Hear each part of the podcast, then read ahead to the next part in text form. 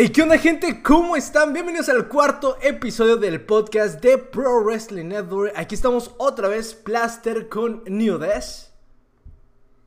¿Cómo están? ¿Qué tal a todo el mundo? Aquí New Des junto a Plaster. Estamos en el capítulo 4 del PWM Podcast. Y los temas están interesantes, Plaster. A ver, ¿qué nos tienes para hoy? Pues realmente hay temas muy interesantes que han sucedido durante la semana de los que vamos a hablar. Principalmente vamos a hablar del caso Evolve, que, que ha, la ha pasado muy mal dentro de esta pandemia, dentro de estos problemas económicos que ha traído este virus. También vamos a hablar de Freedoms, de DDT y TG, TJPW. Y que van a ser... Que van a ser eh, shows con público y pues esto está causando distintas reacciones y unas declaraciones de Dave Meltzer acerca del último evento de WWE, Backlash, eh, bastante también polémicas diría yo. Muy aparte también agregando a lo que vamos a hablar de las empresas japonesas que son Freedoms, Dramatic Dream Team y Tokyo Pro, se ha revelado ya casi esta madrugada, casi tarde, del regreso a Stardom ya, ya definitivo, que hará shows el justo el, Día del Padre, que será el, este 21 de junio. Y bueno, vamos a hablar más adelante y también de lo que es esta empresa independiente, una de las empresas afiliadas slash alianza que, que hizo con WWE, como es Evolve, la empresa Evolve del ex escritor creativo y parte fundamental también de lo que fue Ring of Honor, como es Gabe Sapolsky. Sí, una empresa que sin duda es histórica en el mundo del wrestling independiente, que ha conseguido unir eh, luchadores independientes muy conocidos con luchadores de la marca amarilla de la WWE NXT en eventos que han sido sin duda bastante, bastante buenos. No destacan mucho por su calidad luchística, sin embargo pues te da esa posibilidad, ese juego de tener luchas soñadas que de no ser por Evolve no hubieran existido, como podría ser aquella de Walter contra Adam Cole, eh, como pudo ser Orange Cassidy contra Velvet Dream, entre muchas, muchas otras que nos ha regalado Evolve. Sin embargo, pues obviamente por esta situación de la pandemia, siendo una empresa entre comillas pequeña, que no tiene el, el, colchón económico que podría tener, por ejemplo, WWE, All Elite Wrestling, New Japan Pro Wrestling, Impact Wrestling, esas empresas ya un poco más grandes, pues se las está viendo complicadas con todo esto de la pandemia y teniendo que seguir pagando mantenimiento, impuestos, entre muchas otras cosas, y sin recibir prácticamente ni un solo centavo desde que ya no están organizando eventos por cuestiones de eh, pues estas leyes que han surgido a raíz de la pandemia de no poder hacer eventos con público, etcétera. Y Bob sin duda es una de las más afectadas, la lista puede ser más larga, sin embargo hay muchos rumores, principalmente por el Wrestling Observer, newsletter que menciona que puede prácticamente comerse la WWE a esta pequeña empresa. Wow, wow, puede ser muy, muy fuerte esta noticia. Puede literalmente cambiar el rumbo que había mantenido el wrestling. Porque Evolve era una empresa, o es una empresa, que tiene su prestigio, tiene su importancia dentro de la escena. Exacto, exacto. Como veníamos hablando de este tema de Evolve como es una de estas empresas que mantiene intacto muchos es como claro. de, de los productores de Byte estos famosos hicieron el, los famosos documentales. Un capítulo también descentrado a lo que es este Wrestling, es el primer capítulo de esta serie de Wrestlers. Muy recomendado decirles de paso que justamente trata de Evolve y lo que es este, lo vida de Sí, es, es realmente una empresa que nos ha dejado muchísimo, que actual, actualmente con con su, con su contrato que tiene en WWE, no es parte 100% de, esta, de la empresa de Vince McMahon, sin embargo, pues todo el contenido lo podemos encontrar dentro de la plataforma WWE Network, podemos encontrar los cruces que ya habíamos mencionado eh, de luchadores de NXT junto a luchadores de eh, las empresas independientes más destacadas. Hay enfrentamientos que, que pueden suceder y solamente por esta empresa, como podría ser el de Caranoa contra un Gargano, por ejemplo, que son eh, enfrentamientos que la gente tiene mucha hambre de ver. Y si no es por Evolve, eh, parece muy complicado que haya otra empresa que pueda conseguir estos duelos, estos cruces, pues prácticamente soñados dentro de la escena del wrestling. Y va a ser muy interesante saber la postura que va a tomar la WWE a raíz de esto.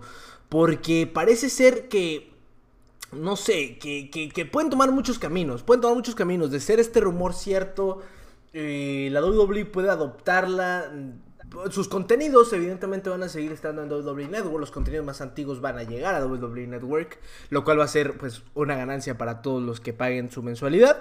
Y luego está lo que, iban a, eh, lo que van a hacer con el nombre de Evolve. Y ahí me gustaría eh, que se arme un debate interesante, no solo con New Death, sino por ahí en redes sociales. Eh, que nos mencionen qué piensan ustedes, qué postura va a tomar la WWE o debe tomar la WWE. Porque creo que... Exacto, a ver. Sí, dime. Este, muy lo, lo que ahorita que lo que podemos encontrar de Evolve en WWE Network es su evento de, ese aniversario que justamente fue transmitido en su plataforma de WWE Network. Sí, el mismo día el que también competían directamente con el pay-per-view o bueno, evento especial de All Elite Wrestling que era el Fight for the Fallen en, en julio del año pasado. Sí, competía directamente con lo que era Fight for the Fallen. De hecho, hubieron críticas al respecto. De hecho, dentro de All Elite Wrestling hubieron comentarios al respecto de esta decisión que no les pareció para nada. Y pues, em, se nosotros en Pro Wrestling Network barajamos tres posibles opciones de lo que sucederá con Evolve, de, ser cierto esto.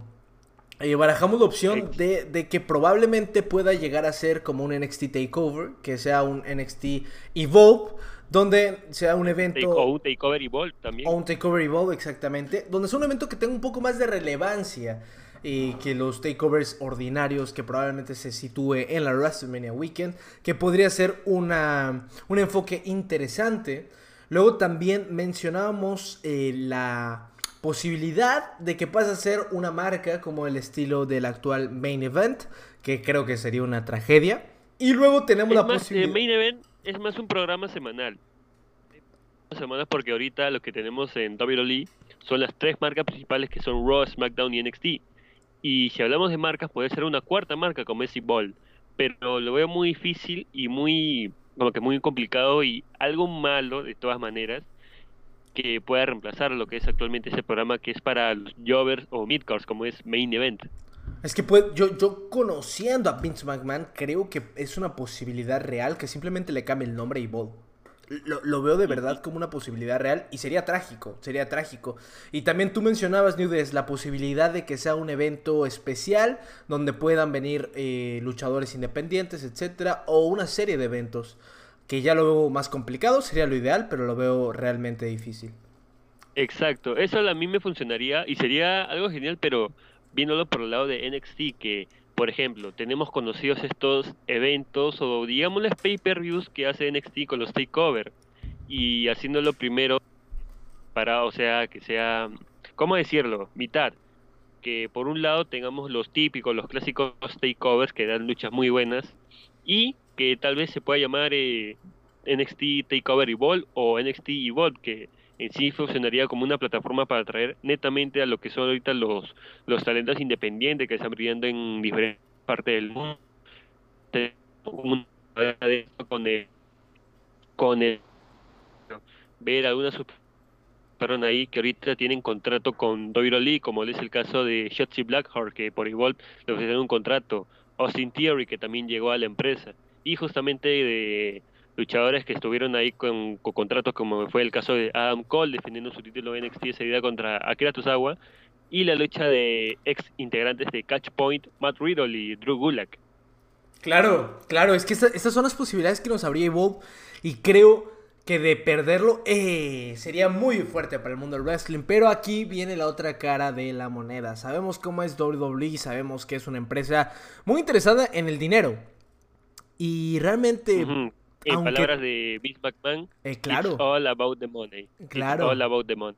Y, y si y si vemos el pasado, la historia de lo que es WWE, pues siempre se han guiado con lo que pueda generar más visitas, generar más dinero.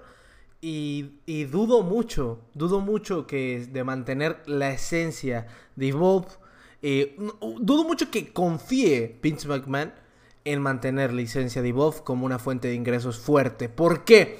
Porque pues de todas maneras Evolve ya la encuentras dentro de la WWE Network y para un fan casual, aunque tenga la membresía pagada de WWE Network, creo que casi nadie de los fans casuales de WWE entran a ver Evolve.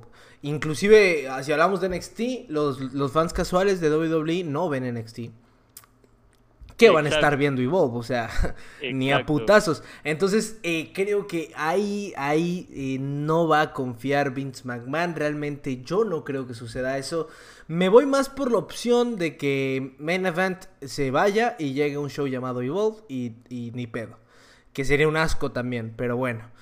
yo creo que esa es la opción más probable conociendo las pendejadas que hace Vince McMahon, como lo que sucedió con ECW. Eh, WCW en sí, este, eso hasta ahora medio mundo se pregunta por qué no fue una marca, por qué no hicieron algo especial con WCW, si hicieron con, con la ECW, ¿por qué no lo hubieran hecho con WCW? se dieron cuenta que es una tontería, porque si te das cuenta no les funcionó para nada, pero así para nada, bro. O sea, si te pones a pensar ahí lo de lo, que sucedió con ECW fue un asco. Siempre el campeonato con menos prestigio fue el de ECW. Luego los campeones midcards en, en Raw y SmackDown sí iban a ECW para ser campeones mundiales entre comillas, pero cero creíbles. No supieron manejar bien una tercera marca al nivel de Raw y SmackDown. Y creo que lo que están haciendo con NXT me parece lo más oportuno. ¿Por qué? Porque igual tienen esa opción para el fan de wrestling real, el fan que aprecia la, la buena calidad luchística y, le gusta ver buen wrestling y cumple NXT con eso. Ah, ah, y cuando hacen un cruce entre NXT y main roster suele ser muy épico, como sucedió en Survivor Series, que déjame decirte que ese evento, por más de que no tuvo ninguna lucha demasiado destacable. Ah, no, sí. eh, eh, Adam Cole Pete Adam Cole Pete fue muy buena. Pero bueno, eh, fue un evento muy, muy, muy bueno por, por todos los cruces interesantes que hubieron ahí. Y luego, por ejemplo, lo de Charlotte Flair que vimos hace poquito en NXT Takeover in Your House, que también fue una excelente lucha. Entonces, eh, se presta esto y creo que lo han estado manejando muy bien lo que es NXT. No creo que haya espacio para una tercera marca, ahí sí lo descarto. Por eso me, me decanto más por la opción de que reemplace a Main Event. Y luego tenemos la, la, opción de que sea como un NXT Takeover, que sea un evento pero de ser así, que creo que también es posible, de ser así, dudo mucho que tengamos presencia de luchadores independientes. ¿Por qué? Por el simple hecho de que puede pasar como sucedió con Darby Allen, como sucedió con eh, Orange Cassidy, que participaron en Evolve y al poco tiempo después, o sea, ¿qué fue? ¿Dos meses? Y estaban en AEW. Sí, por ahí. Es Entonces, este, el, el mismísimo Darby Allen él mismo dijo de esto de, participar en Evolve y no se ha visto mucho. Si no me equivoco, él dijo que tuvo una lucha con Adam Cole o no sé con qué miembro de WWE y él pensó que medio mundo iba a hablar de él ya que está enfrentando a alguien conocido de WWE o de NXT y solamente, como decimos aquí, dos, tres gatos solamente se jugaron de Darby Allin y los que le dieron la plataforma de conocerlo más es la, la empresa formada el año pasado de All Elite Wrestling y el caso de Orange Cassidy pues más porque por los virales que era por su estilo de lucha, por su actitud, cómo era su forma en el ring. Y yo creo que WWE más apunta a lo que es el, algo serio, algo serio. Y como sabemos Orange Cassidy es como que un tipo de luchador del comedy wrestling, alguien que entretiene, te hace reír y eso. Y en, el, en All Elite Wrestling Orange Cassidy me, imagino, ¿no?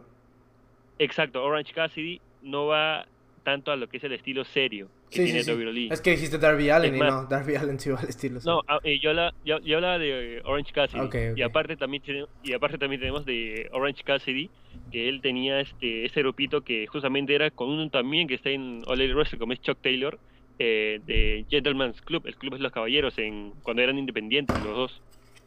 Sí, claro, teníamos mucha historia ahí. Y bueno, lo que mencionaba es que es que dudo mucho que Vince McMahon quiera arriesgarse a eso, ¿no?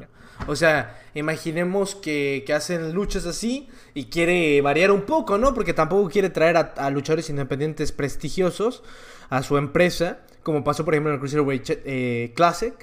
El eh, Cruiserweight Classic en la primera edición, y, claro. y que, y que este pierda la lucha, o sea, no va a querer, va a querer que haya una lucha peleada. Pero si sucede una lucha peleada y de repente se van a AEW, pues todo el prestigio, entre comillas, que le dieron en la escena más popular, en la escena más, eh, ¿cómo decirlo?, tradicional, casual de wrestling, pues se lo van a dar, se lo van a dar a su competencia. Y no creo que Vince McMahon se quiera arriesgar a eso para nada. Y exacto, y ahora más que lo pienso de este tema que fue en, en el 2016, el Cruiserweight Classic, torneo de los cruceros, casi todos los participantes, de esos 32 participantes, uno que otro, o por no decir la mayoría, ha participado o participó en eventos de Evolve, como fue el caso de Johnny Cedric Alexander, Zack Saber Jr. y Kota Ibushi, de que estos últimos, estos dos últimos, han rechazado tajantemente un contrato de WWE y lo que tal vez, sí o sí, lo que hubiera sido Zack Saber Jr. contra Kota Ibushi en la final del Cruiserweight Classic, Sí, que hubiera sido un luchón. Pero pues ambos los tenemos en Japan Pro Wrestling, regalándonos muy buenas luchas. Y en lo personal yo considero que, que el buqueo de ambos está siendo óptimo. Entonces no tendrían por qué abandonar la empresa de New Japan. Y me parece, me parece muy interesante. Me parece muy muy interesante el futuro de Evolve. ¿Qué nos, qué nos dejará? Eh, hay muchas posibilidades. Muchas, muchas posibilidades. Y creo y espero que los que terminemos ganando seamos los fanáticos. Eh, también no descartamos que los mismos que están llevando Evolve pues puedan con el dinero que van a conseguir vendiendo la empresa pues hacer algún que otro evento independiente más bajo otro nombre. Puede ser. Tampoco es el fin de los eventos de este estilo. Probablemente sí con alianzas con la WWE y con luchadores de NXT. Probablemente.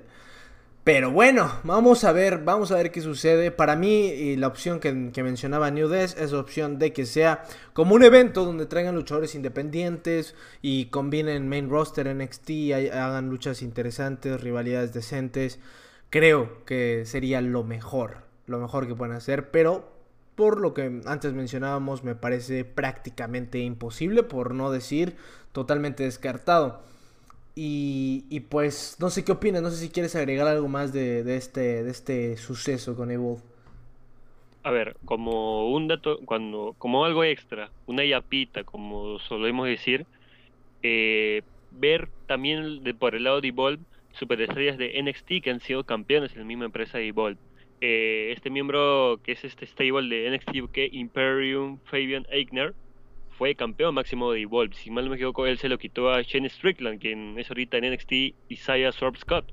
Mientras que también en ese mismo día, de octubre del 2018, los Street Profits, quienes pareja de Raw, fueron campeones de, de Evolve en parejas, derrotando a Chris Dickinson y Yaka, que es el Team Pazuzu o Doom Patrol. Fácil a eso Mike no le habrá gustado eso a Mike. Pero bueno, eh, viendo muy por el lado de esta venta de Evolve, como dices, este Plaster, los que saldremos ganando seremos los fanáticos. Los fanáticos que alguna vez hemos querido ver algún evento específico de Evolve. Ver de Evolve y obviamente, tal vez, ¿por qué no agregarle de, esta expansión que tuvo la empresa japonesa Dragon Gate? Ver este, el Dragon Gate USA, que también varios este, luchadores independientes y yo mismo de Dragon Gate se han enfrentado mano a mano. ¿Ha sido una posibilidad? Tenemos el caso, este como hablamos del pasado, casi por decir no toda la biblioteca de, de WCW y la ECW está en la network, al igual como otros territorios y empresas antiguas como que es una otra lucha de la NWA, CCW y otras y otras más por ahí, pero si vemos por el lado, sí o sí nosotros los fanáticos terminaremos ganando y por una suscripción, exacto, por una suscripción por la WWE Network. o incluso que, sean muy buenos para verlos en la versión gratuita que últimamente han sacado. De acuerdo, de acuerdo. Yo creo que eh, sí podemos ganar ahí y los que, lo que los que tengamos WWE Network yo creo que ganamos mucho, muchas horas de contenido muy, muy bueno Y por ese, por ese aspecto creo que sí ganaríamos eh, pues los fanáticos. Sin embargo, perder Evolve, perder esos posibles cruces eh, épicos que se pueden dar dentro de esta empresa, ah, no creo que lo compense nada. Inclusive, de hecho, hace poquito Matt Seidel estuvo en Evolve, se especulaba con una posible vuelta a la WWE, lo cual no sucedió. Matt Seidel eh, terminó en malos términos con la empresa de Vince McMahon.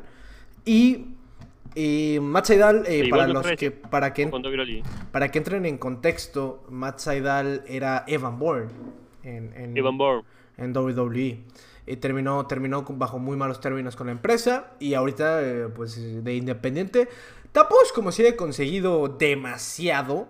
Eh, mm. Pero, sin embargo, pues ha tenido su relevancia, su importancia. Principalmente en PWG ha tenido luchas muy destacables. O sea, demasiado destacables, de verdad muy recomendables. Y, eh, y, no todo el que pise Evolve llegaba a WWE. También, eh, por ejemplo, era interesante la idea de, de, muchos empezaron a especular, muchos medios, cuando regresaba Evan Bourne, bueno, eh, Matt Saidal llegaba a un evento de Evolve que fue hace no mucho, si mal no recuerdo, en septiembre fue este evento, ¿no? No, septiembre o octubre, por ahí fue el evento. Yo, yo no me acuerdo, no lo vi. No, yo solo me acuerdo de los antiguos. últimamente igual no estaba viendo mucho. Ah, bueno, pero fue, un evento donde, donde participaba Matt Se especulaba que podía salir con el nombre de Van Born. Y eso, eso es el juego que te da Evolve, porque los derechos los tiene WWE del nombre de Van Born. Entonces, como que, pues, como Evolve está, eh, ¿cómo se llama? Relacionada o hilada a WWE, puede utilizar estos nombres. Y, y se especulaba mucho con eso. Al final no sucedió pero sin embargo es el juego que te da esta empresa. Ah, y espero, espero esto sea falso. Wrestling Observer Newsletter a veces vende humo, esperemos que sea una de estas ocasiones. Y luego vamos a pasar a lo que es el tema de Dave Meltzer, yo creo, ¿no? De, de lo que fue el evento que presentó este último domingo WWE Backlash con el título también de este el main event que para, para muchos esa pareció una lucha muy buena. No es que, como decían, como dije en, el review que hicimos de Backlash después del evento, no ha sido un top, no ha sido un 5, 6, 7 estrellas. Ha sido una lucha que ha estado a su nivel, lo que debieron hacer tanto Edge como Randy Orton con este título que le pusieron de el, el, mejor combate en la historia del wrestling de todos los tiempos. Sí, obviamente no cumplió con su título, obviamente se quedó muy lejos de cumplir. Sin embargo, fue una luchaza, fue una tremenda lucha de mucha calidad. Realmente, si me pongo a analizarla, he pensado inclusive en subirle mi calificación. Yo le di 4,5 y estaba inventándole la madre a Spot Monkeys porque, porque le había puesto 4,75, pero me puse a pensar en la construcción del combate y se me hizo tan buena. O sea, por ejemplo, el pedigree de Randy Orton por Evolution, los kill switch de Edge por su relación con Christian, tanto recorrido en movimientos, es, o sea, porque aparte de la historia que tenemos entre ellos dos, la rivalidad, el feudo, eh, pues nos dieron prácticamente un repaso de lo que han sido sus carreras dentro del combate. Me parece una obra maestra este combate. No llega a las 5 estrellas, ¿por qué? Porque le falta dinamismo. Le, obviamente Edge y Randy Orton no son del top mundial en cuanto a calidad luchística se refiere. Y, y, probablemente de haber tenido, por ejemplo, un Edge Styles de este estilo y AJ Styles, si nos imagináramos en un universo alterno que hubiera tenido toda su carrera dentro de WWE, hubiera sido ya otra cosa. Sin embargo, teníamos a dos luchadores que, que no son de lo mejor que hay en el cuadrilátero, pero supieron hacer muy bien su trabajo. Fue una tremenda, tremenda, tremenda lucha. Es que no, no hay palabras para definir este tipo de luchas. Me encantó. Me encantó. Em, yo, yo lo personal le di 4,5 y puedo decir sin miedo que es la mejor lucha que ha tenido WWE en los últimos 5 años. Puedo decir sin miedo que es la mejor lucha en la carrera de Randy Orton. Y puedo decir sin miedo que es top 3 en las luchas de la carrera de Edge. Y estamos hablando de un Edge que lleva sin luchar, eh, ¿cuánto tiempo? 9 eh, años. 9 años. 9 años. 9 años. Y regresó a mi parecer, en su mejor forma física que le hemos visto en, toda su carrera. O sea, regresó estaba marcado de los cuadritos y la chingada. Y siempre Edge había sido un luchador que tenía su pancita. No sé si te acuerdas.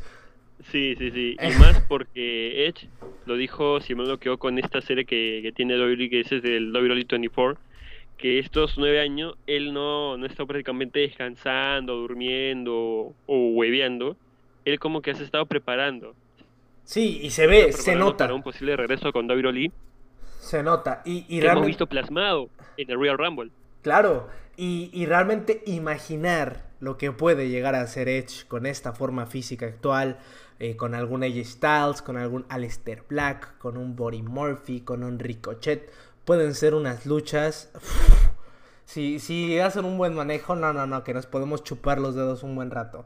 Eh, me parece dentro de los OGs. malas noticias Obviamente, obviamente, obviamente, esto es un comentario arriesgado. Obviamente, no hemos visto una lucha buena de Edge y la otra fue pésima, ¿no? Pero la otra, pues va con la estipulación y todo eso pierde.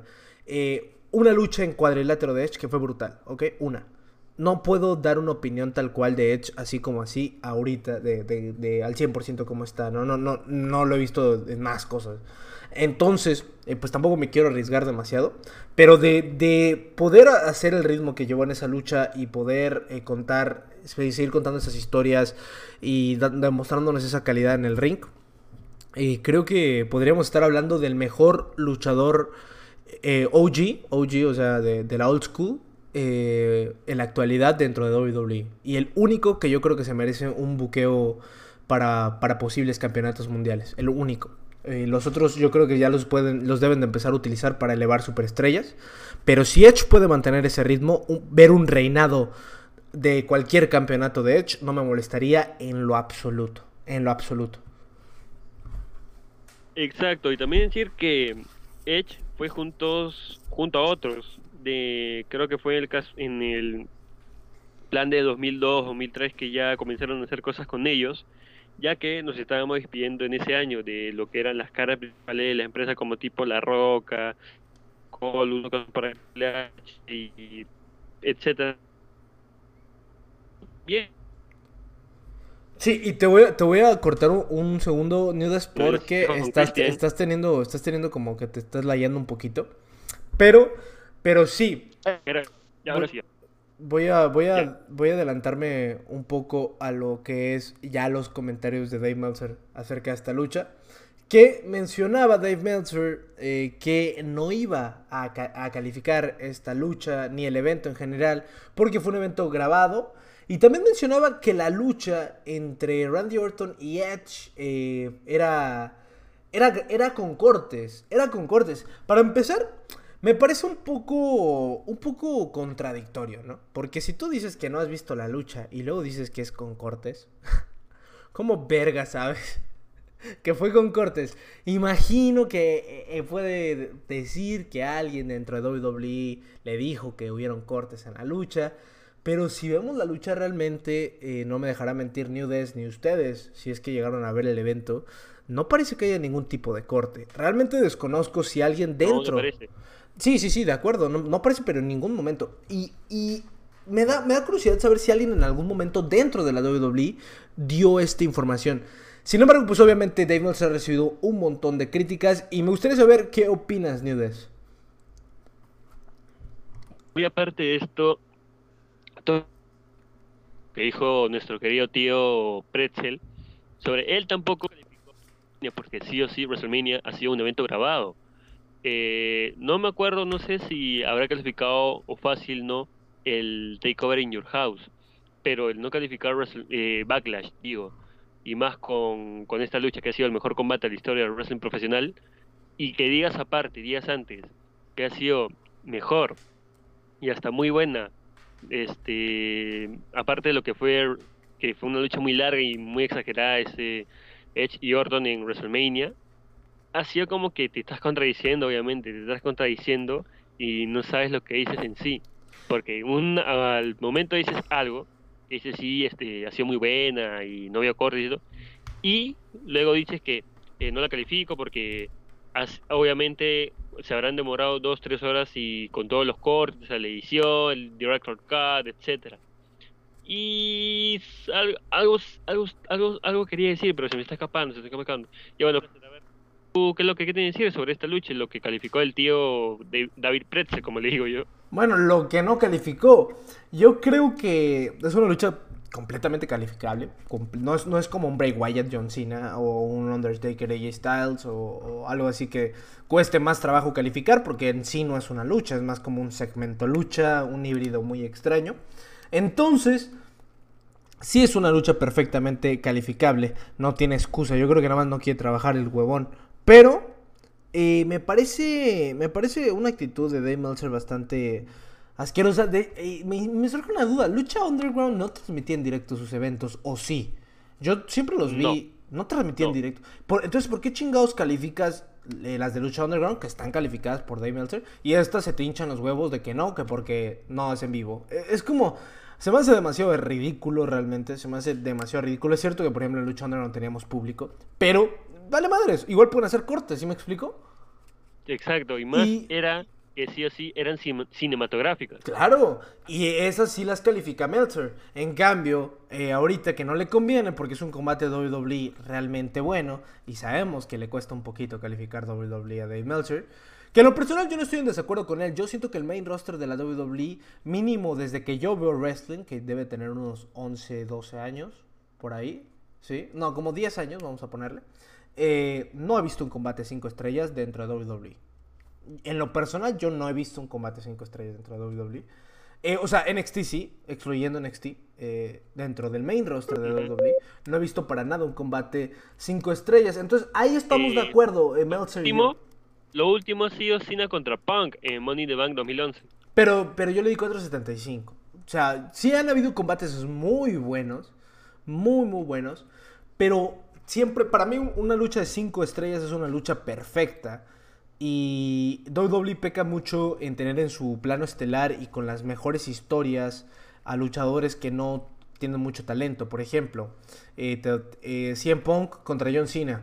Realmente John Cena mm, eh, que en calidad luchística es muy precario. Luego tenemos el ejemplo de Daniel Bryan contra contra Dale contra. No, no, no. Contra Batista y, Randy Orton. Que también. Pues, ah, y Randy Orton en WrestleMania. Sí, sí, sí. Que, que, pues Randy Orton y Batista tampoco. Es como que de una manera muy sencilla puedan darte dinamismo. O puedan darte juego para dar tus movidas más impresionantes. Em, y, y creo que ahí es donde peca mucho el main roster de la WWE. Y por eso no ha conseguido nunca tener una lucha eh, de 5 estrellas. Y mínimo desde que yo veo wrestling, vuelvo a mencionar. Pero eh, creo que esta está muy cerca. Creo que esta está muy, muy cerca. No las consigue, pero está muy cerca. Y yo siento que por el estilo de calificar Dave Meltzer, que para él existen mil estrellas, eh, pues creo que las hubiera conseguido de lejos. ¿eh? Yo creo que esta le, le daría a Meltzer como, como ¿Qué será? Yo creo que como 5.25, 5.5, yo creo. Yo creo, por cómo, porque estas luchas... Porque, por ejemplo, lo más cercano que hemos tenido a esta lucha fue Okada contra Omega. Evidentemente con un nivel superior de calidad. Evidentemente. Exacto. La, de las cuatro, la más, la que tiene más puntuación de 7 estrellas. La, el, la 7 estrellas, claro. Claro, sí, sí, sí. Obviamente tienes un dinamismo un poco mejor y tiene más calidad luchística porque estamos hablando de Kenny Omega, que en ese entonces era top 5, top 3 de los mejores luchadores del mundo. Y estamos hablando de que su chico Kada, que cuando lo acompañas bien te da delicias en el cuadrilátero y es un luchador A dentro del ring. entonces... Y en 2007 fue considerado el número uno del mundo, por primera vez. Sí, sí, sí. El número uno del mundo. Entonces estamos hablando de dos super luchadores. Y aquí pues lo tenemos en versión en versión de. ¿Cómo es? De, de la salada, güey. Pero. Puede decirse versión. Mm, híbrida. Ajá, versión WWE. Versión WWE. Sí, con la, con la sazón de WWE, con la esencia de WWE. Pero. Eh, sin duda fue un buen combate. Y, y, te digo, como, como Dave Meltzer le maman esas luchas y le puso 7, pues esta que fue, fue inferior, ¿de acuerdo? Pero no fue tan inferior Yo creo que más de 5 tiene que tener para Meltzer. Pero bueno, no la va a calificar porque le va a arder el culo si lo hace, yo creo. De verdad lo creo. Eh, pero bueno, así hay gente en, el mundo del wrestling, como Dave Meltzer y entre muchos otros eh, que están hablando de esto. Y ahora que, que, me hablas de Dave Meltzer y sobre el calificar del evento, veremos de un conocido que justamente hablamos en el capítulo 2 del podcast qué tendrá que decir sobre este combate. Eh, de- bien. ¿De quién? ¿Warhead? Jim A Jim Cornette. Cornette. Jim Cornette no se ha pronunciado, ¿verdad? Este, no, y él más se pronuncia en lo que es este, estos podcasts de mierda que hace en su, en su canalcito de YouTube. A él, él lo sube, creo que a los 3, 4 días de hacer el- de haber hecho el evento.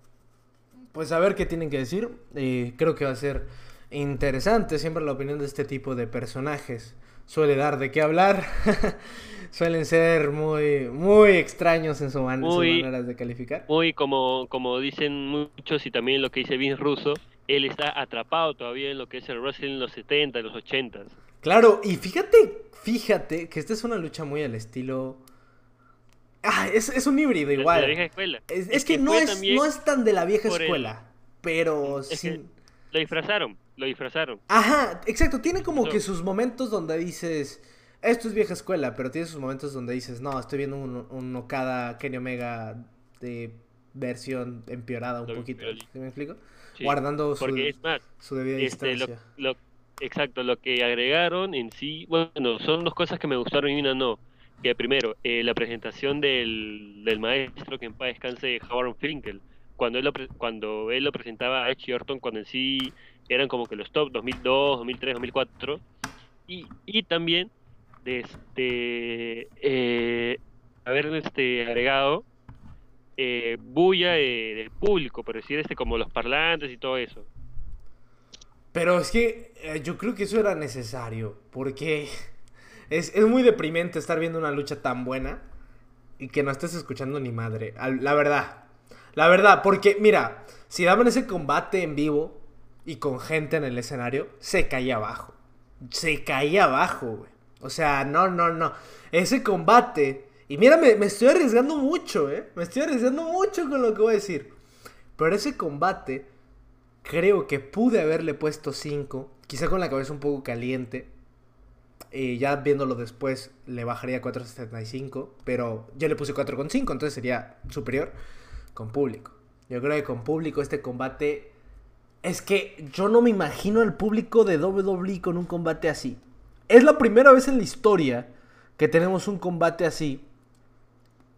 Desde...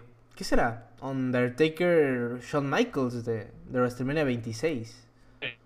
Yo creo que es, es el último combate que tuvimos de este estilo. Hemos tenido combates buenos, pero de este estilo, de, contar una historia tan bien elaborada, de un toma y dame, de falsos finales, de, de, de, de todo eso, llevamos mucho tiempo, mucho tiempo. Los otros combates buenos que habíamos tenido eran del estilo eh, no sé, 100 Pong John Cena, combates un poco más lentos, que sí es cierto que tienen sus falsos finales, pero un dinamismo mucho más eh, eh, bajo, contando una historia del cuadrilátero, pero no tan profunda como la de Undertaker y Shawn Michaels o como esta de Randy Orton y Edge. Eh, y es, sin duda este, esta es una lucha que, cabe, cabe mucho a destacar dentro de WWE. En lo personal para mí fue mejor la de Io Shirai contra Charlotte Flair contra Rhea Ripley. Yo sé que muchos me van a matar, pero también le di 4.5 a esa. Eh, las dos me parecieron 4.5 y, y un poquito superior la otra. Pero, eh, o sea, estuvo muy buena. Realmente en- dentro del main roster de la WWE eh, creo, que, creo que va a tomar tiempo que veamos algo así otra vez. Tal vez hice una lección para Vince McMahon porque de a huevo está recibiendo puros elogios por esta lucha. Eh, y si ve eso y se traducen en ganancias eh, para, para Vince McMahon, tal vez empiece a apostar por este tipo de luchas. Y si lo hace, déjame decirte que WWE tiene un nuevo fanático. Te lo juro. Mm, Sí, ha ganado varios adeptos y obviamente el, de los fans casuales de, de esa misma empresa que muy aparte hablando de este tema los eh, que varios fans casuales o porque estaban como que en boca de todos era algo viral y se saltaron con lo que es esta esta lucha lo que fue entre Okada y Omega la, obviamente en el Wrestle Kingdom y verlo también por el lado de poner la calificación. Digamos que eso es personal. Obviamente como tú, Plaster, yo y otros más de los que estamos en PWN, hemos puesto nuestra calificación. En cambio, el, tío Pretzel es como que desde WrestleMania que dijo que él ha sido grabado y todo eso, que no le da un- una calificación por un tema, digamos, de estética y algo personal. Que él no prefiere que le des calificación a algo como tipo una película que está grabada, que está editada, tiene que tal vez no, no se hayas visto y te extraes de escena. Pero sí, si, si uno lo ve por ese lado de calificar un combate personalmente, estaría bien a título personal. Sí, sí, estoy completamente de acuerdo contigo. Y, y, vamos a ver, vamos a ver, porque Dave Meltzer sí, sí ha recibido críticas al respecto de su comentario. Y bastante grandes, entonces puede haber, puede haber alguna reacción. Y luego tenemos el siguiente tema, que, que es, es interesante también. El siguiente tema es acerca de las empresas eh, que van a empezar a hacer eh, shows con público. Van a empezar a hacer shows con público. Obviamente esto será post pandemia, será con las medidas necesarias. Eh, bueno, ya es prácticamente es post pandemia en ciertos países. Y tenemos... En Japón ya la pandemia. Sí, en Japón ya acabó la pandemia o la, tienen como terminada. Y por ejemplo tenemos el DDT eh, de, de, DDT tenemos With Dramatic Dream Team, eh, que eh, el 14 de junio del 2020 será transmitido tres días después. en Tokio, Japón, van a tener una asistencia de 82 personas. Tampoco es aquí como, como si digamos que van a venir tan, demasiada gente, obviamente están siendo eventos con poca concurrencia porque pues tenemos que, bueno, tienen que seguir los lineamientos de, de las reglas de, lo que ha sucedido con esta pandemia. Pero sin duda va a haber público, va a haber público. Y eso es algo que hay que destacar. Hay que, hay que destacarlo.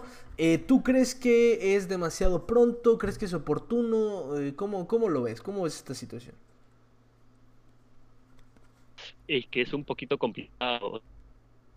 Primero estos casos, el haciendo shows sin público.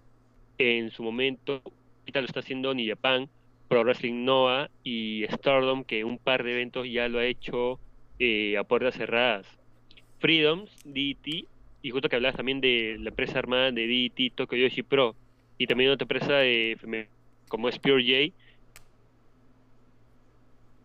aunque sea con, que no llegan a los 100, es un hecho. A lo mucho que a lo mucho hizo estos Freedoms con 97 personas, a lo mucho, pero que lleguen obviamente las medidas de seguridad. Al usar este estos de bioseguridad y eso ha sido como que un tema ya como que digamos ya es hora. También con el caso de Villapan Wrestling que estuvo un poquito al pero ya por unas donaciones y eso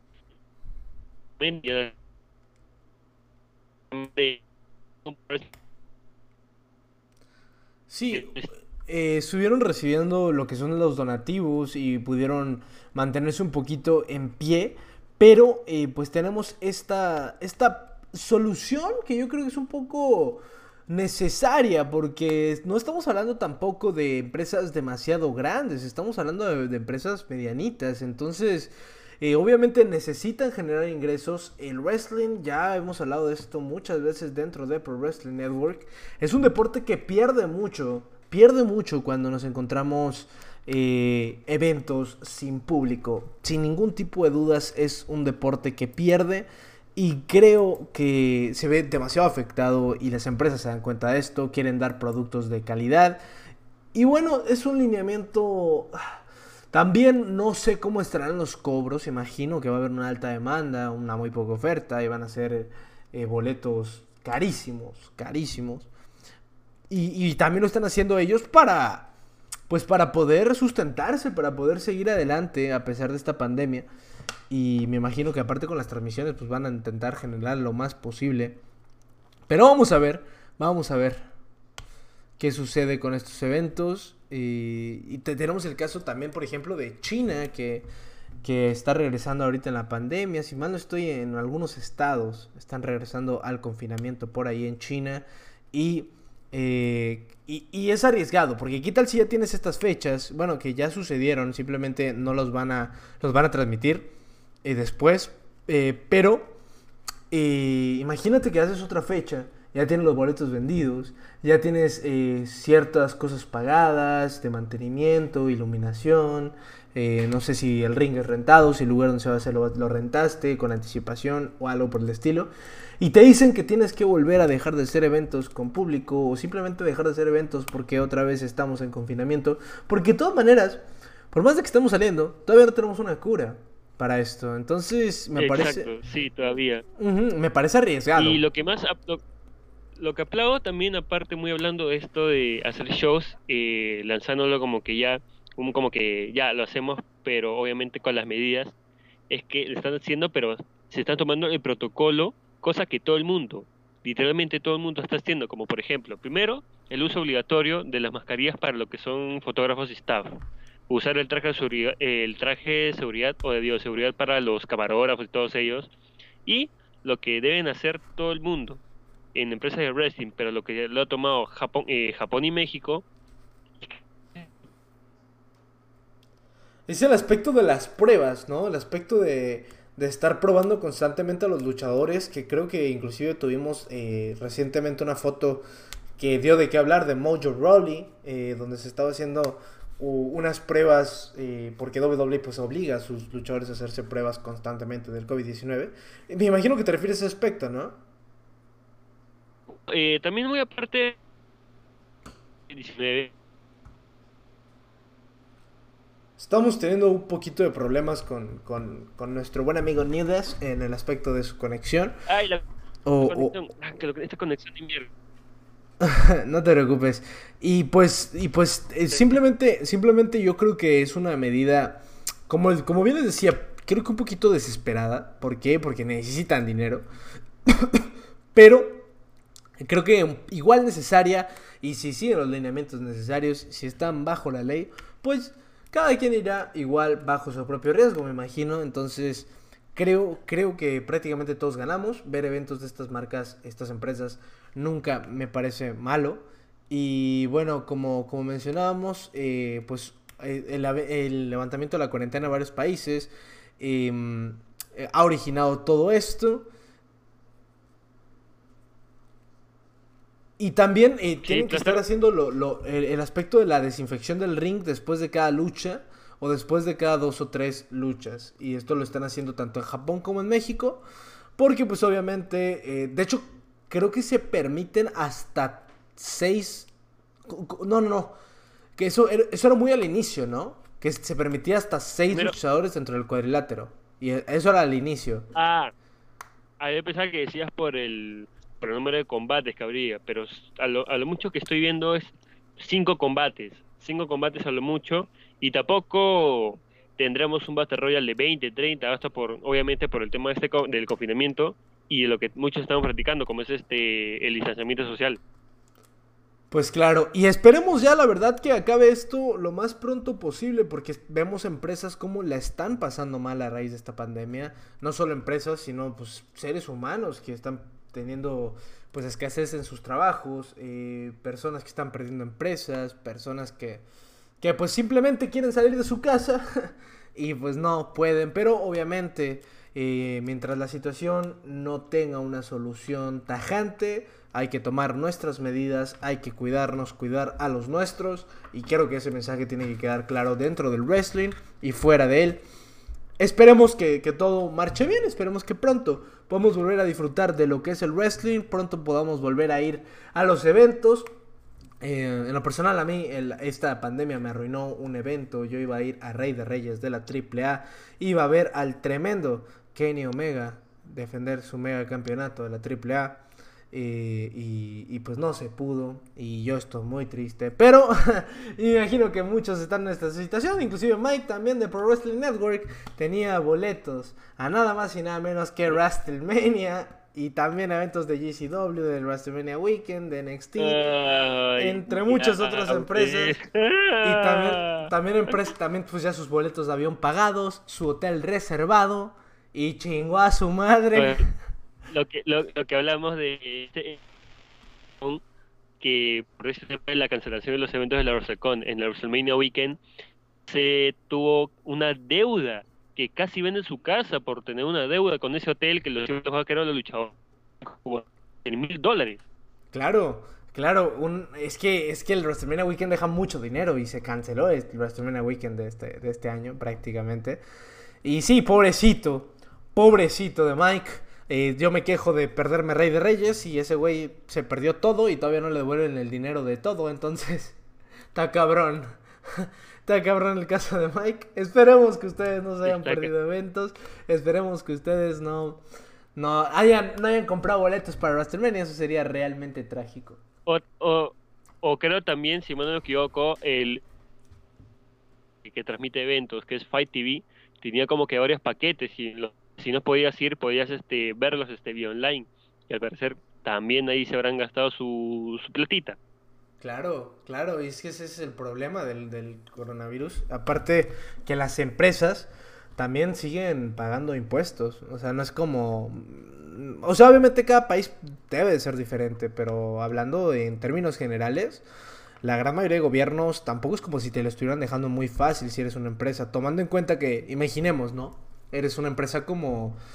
Como el mismo del que estamos hablando, Evolve eres una empresa que tienes que pagar salarios, que pagar mantenimiento, que pagar impuestos, que pagar rentas, güey, ahí se te van pues pues muy mucho dinero y si normalmente estabas acostumbrado a perder en todas esas cosas un millón de dólares, pero estás generando un millón y medio, te sale rentable. Pero si ahora estás gastando un millón de dólares y estás generando 200 mil dólares, pues obviamente ya se ve una pérdida brutal, brutal de dinero. Y si tomamos en cuenta los meses que ha durado el, confinamiento, pues sí, resultan en pérdidas muy fuertes, muy fuertes para cualquier empresa. No, no lo dije desde el punto de vista de una empresa en específico, lo estoy diciendo en términos generales, tanto pequeñas, grandes, lo que sea. Eh, obviamente están viéndose las negras en este sentido. Y si aparte le sumamos estos eventos que se cancelaron, estos eventos que habías invertido mucho dinero y al final pues no se hicieron, uff, no, no, no, no, no. Eh, sí, muy feo, muy, muy feo. Esta situación. A ver, a ver cómo, cómo reaccionan las demás empresas, me da curiosidad. O sea, bueno, como hablábamos primero, de estas empresas en sí que todas son de Japón.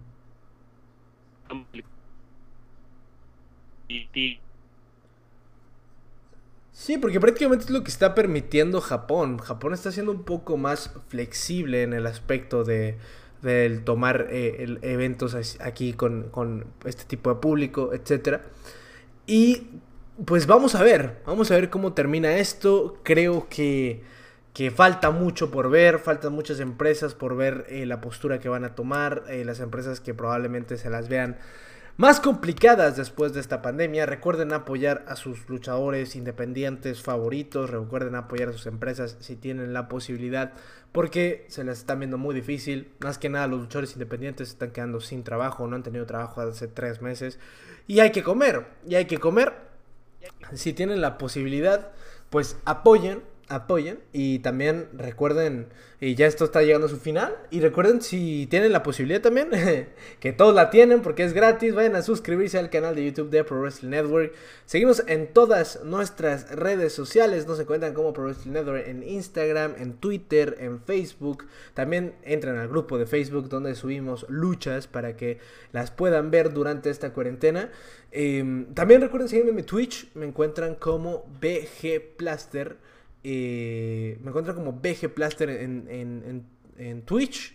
Y en Twitter me encuentran como arroba plasterbg. Mi canal de YouTube es ePlaster. También ahí pueden estar viendo bastante contenido, resúmenes de lo que hacemos en Pro Wrestling Network. Y Newdes, por fin se abrió Twitter. ¿Cómo te encuentran en Twitter, Newdes? Sí, ahora justamente que hablamos de Twitter, al fin tengo Twitter. Gracias aquí a la racita de... Me encuentran en Twitter como NewDesPWN, así lo repito, NewDesPWN, como quieran pronunciarlo, y también hacer un anuncio que a partir de este viernes 20 de junio se estará realizando la PWN World Cup, si mal no equivoco, Plaster, ¿no? Así se llama. Así claro, y tenemos enfrentamientos súper, súper destacables en la PWN Club, Cup, Club, Cup. Eh, pues tenemos, tenemos la presencia. PWN Club. Claro, tenemos la presencia de gente como Super Kick TV, Spot Monkeys, Mr. W, de los más grandes y más reconocidos dentro de la comunidad de wrestling. Eh, ¿Cuál es el enfrentamiento que más te llama la atención? Pues bueno, New eh, se quedó sin palabras por este magnífico evento. Desgraciadamente yo no voy a participar, New va a estar por allá, yo no voy a participar porque Mike no quiso. Así de sencillo. Eh, pero bueno, de todas maneras van a tener por ahí probablemente en algún directo post eh, encuentros o, o, en algún directo analizando o en alguna previa. No sé qué se le va a ocurrir a Mike, pero por ahí también voy a estar. Y pues eh, va a estar muy interesante. De verdad, esténse muy al pendiente. También el jueves tenemos el super. Bueno, mañana. Mañana tenemos el debate con Shan. Ah, oh, no, no, no. El jueves. Ah, bueno. Ah, a ver, a ver, me estaba confundiendo. Mañana, mañana es el debate con Shanix. Uy, plástico. Ah, sí, mañana. que se te viene. Mañana tenemos el, el, debate con Shanix WWE. Si no saben la historia, estén al tanto de Pro Wrestling Network. Y wow, va, a ser un, un, combate duro, un combate duro. Ah, y también recuerden que este podcast, como todo lo que hacemos dentro de Pro Wrestling Network, está presentado por... Eh, Rincón Pro Wrestling. Rincón Pro pueden encontrar en Facebook. Y también estamos, eh, pues, eh, eh, invitando a todos a que chequen el contenido actualmente de Guanatos Hardcore Crew, esta empresa mexicana muy interesante, con una calidad muy buena de en cuanto a luchas extremas. Vayan a checarlos. Eh, realmente muy muy grandes y pues obviamente siendo una empresa independiente se las está viendo un poquito complicadas a raíz de esta pandemia. Tenemos una entrevista inclusive con el CEO de esta empresa dentro de Pro Wrestling Network. También tenemos una eh, entrevista con Willy Banderas, que es un luchador o uno de los luchadores más destacados dentro de esta empresa. Y y bueno, nada más que agregar. muchas gracias por habernos escuchado en este podcast. No sé si quieras decir algo, Nudes. Eh, sí, justamente hablando de lo que va a ser la PWN World Cup, o creo que Minia, yo este 20, 23 y 26, su servilleta estará haciendo eh, los debates, que será justamente contra, contra eh, Saxter WWE, Legión WWE y sí, aunque usted no lo crea, señor, señora, dama, caballero, me estaré enfrentando al buen Alan de Super Kick TV. Y yo nada más voy a estar viéndolos. Pero sí, New Des ahí tiene un enfrentamiento muy interesante con Alan, que debe estar bastante bueno. Yo creo que la neta, Alan, no te emputes, no, no vas a ver esto, pero eh, Nudes creo que sabe un poquito más de wrestling que tú. Obviamente no sabemos los temas que les van a poner, pero va a estar muy interesante. Muy atentos al canal porque esta semana en Pro Wrestling Network va a estar brutal. Pero bueno, muchas gracias por habernos escuchado en esta edición del podcast de Pro Wrestling Network. Nos vemos la próxima semana. Nos vemos a la próxima. Bye bye. Bye bye.